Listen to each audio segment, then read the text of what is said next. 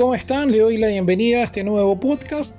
Como siempre, en este día de la semana donde me toca grabar con mi hija Sofía. Sofía, ¿cómo estás? Bien. Qué bueno. Oye, eh, bueno, eh, Viña hace poquito dejó de llover y esto hay un sol bastante hermoso eh, y en este minuto está lloviendo con sol y con casi ni una nube en el cielo. ¿Te gusta la, la lluvia, Sofía? Sí, porque tiene la bota de, de- la bota de agua ¿Ya? ¿Qué? y tiene la bota de agua para eh, eh, para saltar con el agua con la lluvia. ¿Ya? ¿Te gusta saltar en los? Las aguas ¿En los el sacó el de oro. Ah, como de lodo, ah, como en la Peppa Pig. Sí. Me parece, pero ¿por qué te gusta la lluvia? Porque se producen, se forman charcos y te gusta saltar sobre ellos. Sí. Cuando anda con botas de, De agua. de agua, muy bien. Ya, eh, para los que nos están escuchando, el tema de hoy se va a tratar sobre los temores de nosotros como padres eh, cuando nos enfrentamos a, eh, a la primera noticia que nos informan que nuestro hijo o nuestra hija tiene síndrome de Down. En, en mi caso particular, eh, yo me enteré en el minuto cuando sacan a la Sofía de, en, en el minuto de la cesárea. Eh, tuvimos sospecha por muchos meses, eh, pero a pesar que se hicieron todos los exámenes y, mediciones, porque obviamente le miden el largo del fémur, eh, ven su perfil, ven obviamente si en la nuca tienen ese espacio que es tan característico del síndrome. eh, y a pesar de eso no tenía nada, no había ningún indicio médico que arrojara que Sofía venía con síndrome De Down. claro. Venga, que está muy. mm, Venga. Y, eh, pero nosotros ambos, ambos, tanto la mamá como, como yo, eh, sentíamos o presentíamos, mejor dicho, que Sofía podía venir con síndrome de Down. Eh, no sé si lo pueden llamar una intu- intuición, presentimiento, no sé, pero había algo que obviamente nos decía a nosotros que Sofía venía con Down. Eh, independiente de eso, la noticia, claro, fue fuerte, pero no en el sentido de que eh, nosotros no la fuéramos a amar o, no la fuéramos a aceptar. Al contrario, eso estaba más que clarísimo eh, apenas recibimos la noticia. Y como les digo, nosotros lo conversamos varias veces antes de, la cesárea y eh, nosotros estábamos eh, absolutamente de acuerdo que si era el caso, nosotros la íbamos a amar tal como ella llegara. Eh, pero, y ahí voy a tocar el tema del título de este, de este podcast, es sobre los temores. A mí me embargó un temor tremendo cuando el doctor me confirma que Sofía viene con Down que para mí ni siquiera fue un detalle, sino que yo a él le dije que, bueno, que si tenía algún problema. Porque era el minuto cuando el neonatólogo se la lleva del, quirófano y quedó eh, Gabriela en, el quirófano sola con el, con el ginecólogo. Eh, yo voy con el neonatólogo y él me, me dice que hay un problema grave y que Sofía tiene Down. Entonces yo le digo, ¿cuál es el problema? O sea, ¿cuál es, qué, qué es lo grave? Y él me queda mirando así como pobre ignorante, no sabe de lo que le estoy hablando. Entonces yo me dice, porque me dijo, entonces tú no conoces sobre el, síndrome de Down. Y yo le digo, sí, sí conozco, porque obviamente me interioricé cuando yo sentí que Sofía podía venir con Down. Entonces yo le dije, es que mira, si no viene, si es que no le falta un- una mano, si es que no eh, viene con los pulmones inmaduros, si es que no viene con una cardiopatía, para mí el Down ni siquiera es un detalle. O sea, dime dónde está el problema. Y él me mira y me dice, bueno, ahora entiendo el por qué tienes esa parada. O sea, te das cuenta que un niño con síndrome de Down puede llevar la vida absolutamente normal. Y yo le dije, sí, exactamente, pero hay una diferencia tremenda. Que cuando yo vine a la clínica a tener a, Sofía o a recibir a mi hija, yo pensé que iban a ser junto con ella un papá y una mamá. Pero me di cuenta que Sofía, como, como di cuenta la, eh, el, el mito urbano que hay bebés que vienen con una marraqueta bajo el brazo, Sofía venía con una capa, o con dos capas, mejor dicho. Y cuando yo extiendo esa capa, eh, en la clínica me di cuenta que esa capa tenía una S, una S y una P, y la otra tenía una S y una M. Entonces cuando yo extiendo esa, esa capa y me doy cuenta que decía super papá y la otra decía super mamá, nos dimos cuenta en ese minuto que los hijos o los niños con síndrome de Down, Dios no se lo da a cualquier persona. Sino que, eh, que si tú me estás escuchando en esta hora y tú tienes un hijo con síndrome de Down, es porque tú tienes la capacidad absoluta. Y quiero que te quede clarísimo, tú tienes la capacidad absoluta para entregar las herramientas que tu hijo y que tu hija necesitan para mañana ser una persona independiente. De verdad, y te lo digo con, con, con mucha autoridad porque nosotros lo hemos visto con Sofía.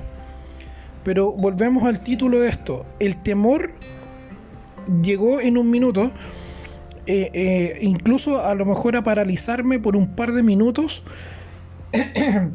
porque yo decía, seré lo suficientemente buen padre para ella, podré entregar todo lo que ella necesite más adelante. Y con esto quiero de verdad instar a los padres que son primerizos y motivarlos a seguir adelante. Sofía es una hija igual que mm, las hijas de, mis, de mis hermanas. Que yo veo que tiene mi hermana Daniela tiene eh, tres hijos y viene otro en camino. ¿ya? Eh, y Victoria tiene una hija. Y si yo las comparo con Sofía, los comparo, eh, son iguales, tienen el mismo desarrollo.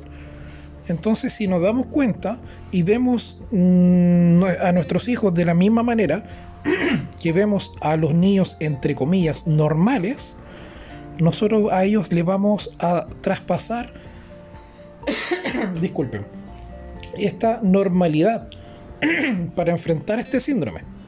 Ahora, si nosotros nos remontamos hace 20 años atrás, lamentablemente los papás de, de los niños con Down los escondían y ellos mismos, ellos mismos limitaban a sus hijos a estar encerrados, a estar escondidos, a no poder jugar libremente en las plazas, a no llevarlos a las playas los veranos, ¿ya? Sino que los, los encerraban, los enclaustraban, los limitaban a simplemente hacer cosas domésticas y no los sacaban a la, a la calle por miedo al que dirá, por miedo a que lo apuntaran con un dedo, por miedo a que la gente murmurara.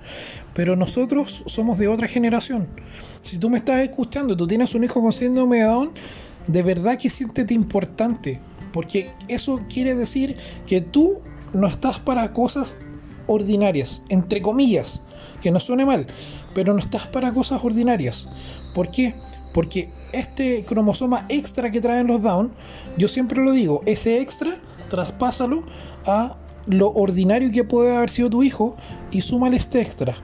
Y pasa de ser ordinario a ser un hijo extraordinario. Y eso es lo que identifica a nuestros hijos. Nuestros hijos no son ordinarios, son extraordinarios. Y eso depende de ti y de mí. La diferencia es que yo ya llevo 12 años recorrido con Sofía eh, y he visto un evolucionar tremendo, tremendo. Gracias, gracias a Dios primeramente y gracias al trabajo que junto a, su mamá y a toda nuestra familia que eh, la ha estimulado de pequeña, que le ha enseñado muchas cosas, que la han tratado como una más normal de la familia. Sofía, dentro de los primos no es, no es, no eres especial. Tú no eres especial, ¿verdad? No. ¿No? ¿Qué tú eres?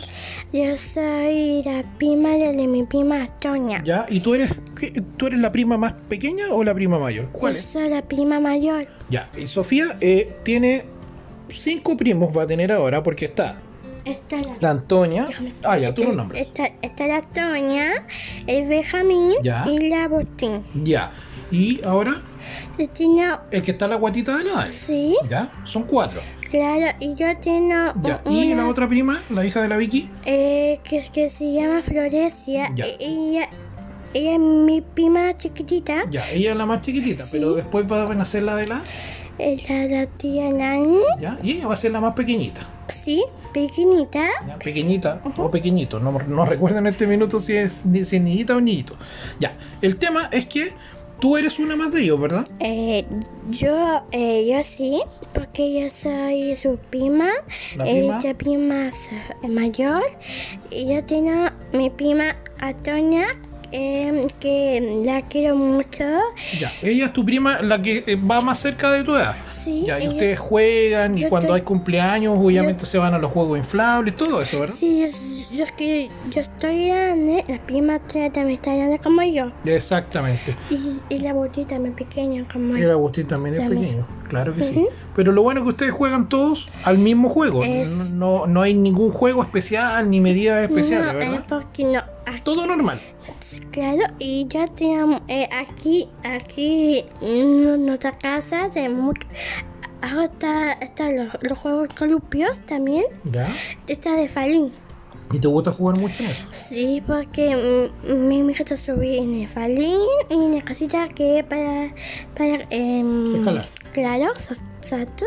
Ya, no podemos salir a la playa porque todavía estamos en... Eh, cuarentena. Exacto, por el... Coronavirus. Exactamente. Ya, y hay que, hay que cuidarse mucho, ¿verdad? Sí, se, se cuida mucho también, también, también los niños, también coronavirus.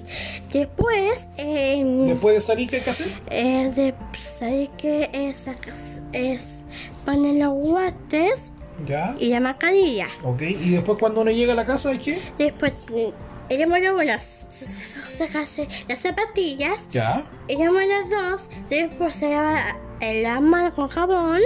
Y el, el número 3, eh, después se saca la ropa, que se bañen, a todos los niños también se bañan. Exactamente, muy bien, muy gracias por las medidas de seguridad, Sofía. Muchas gracias. Entonces, si se dan cuenta, Sofía es parte de, de un, de un clan, por decirlo así, que son sus primos.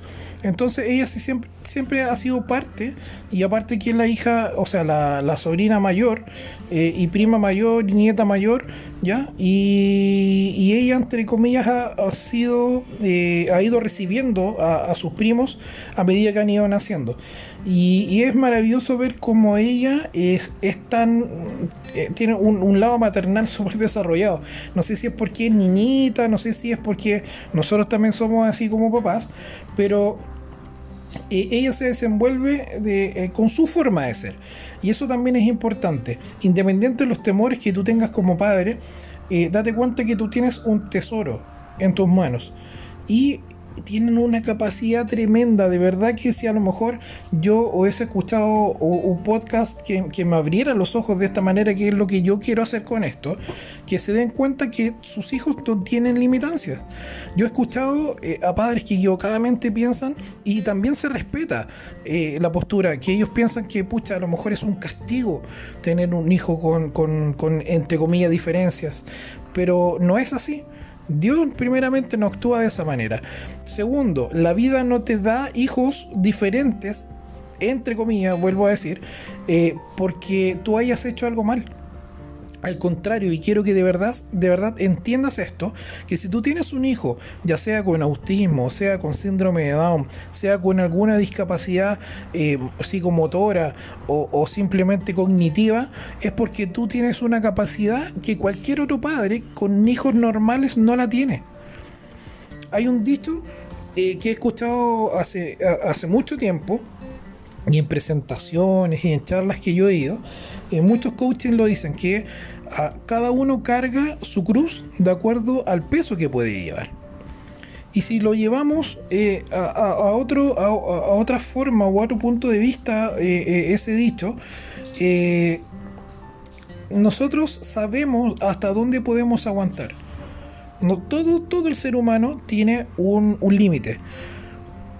Y si tú crees que tu límite es en este minuto criar a tu hijo, quiero decirte que estás equivocado.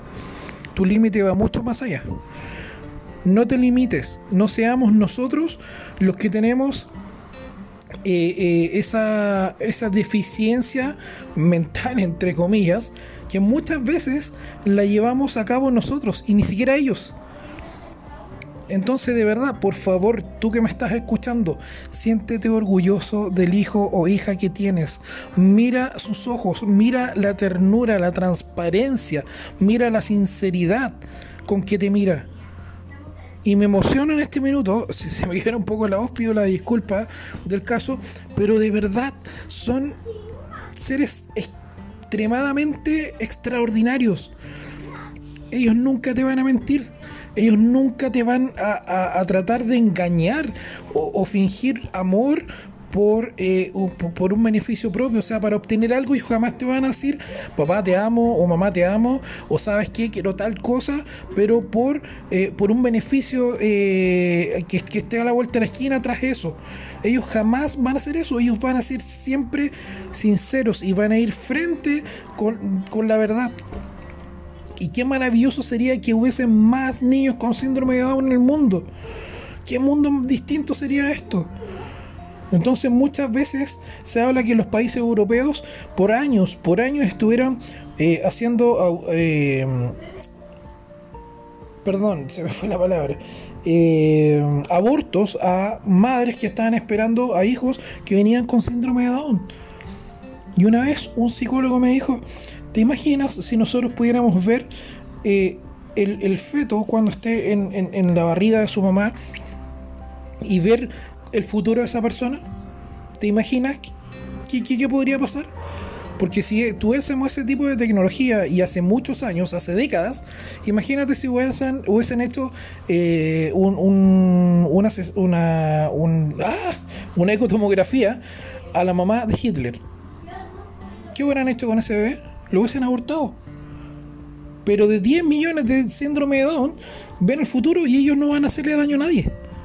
Al contrario, van a traer armonía, van a traer amor, van a tratar de buscar la paz, van a tratar de ser mejores personas, van a tratar de unir a la, familia, van a tratar de, poder entregar a la sociedad algo bueno.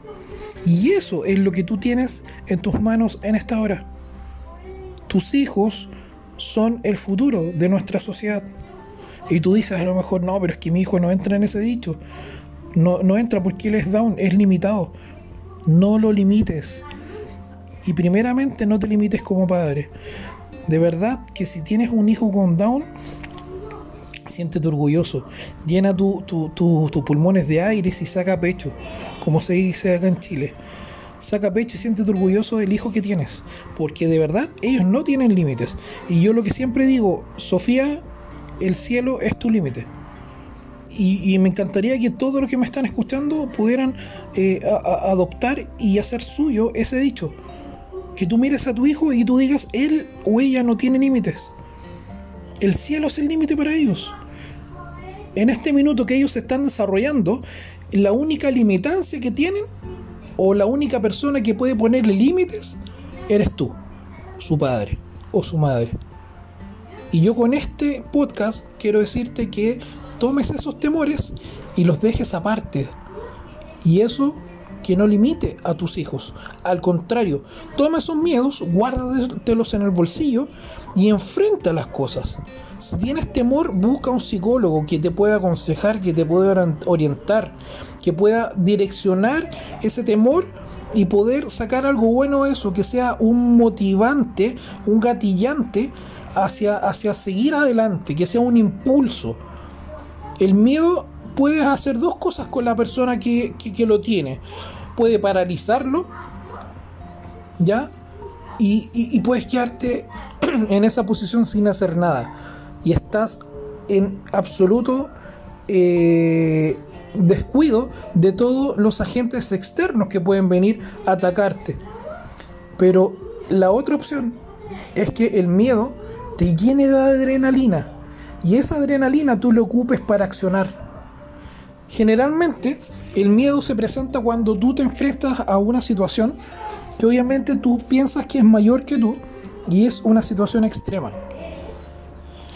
Enfrentemos o pongamos el ejemplo de que vamos en un bosque.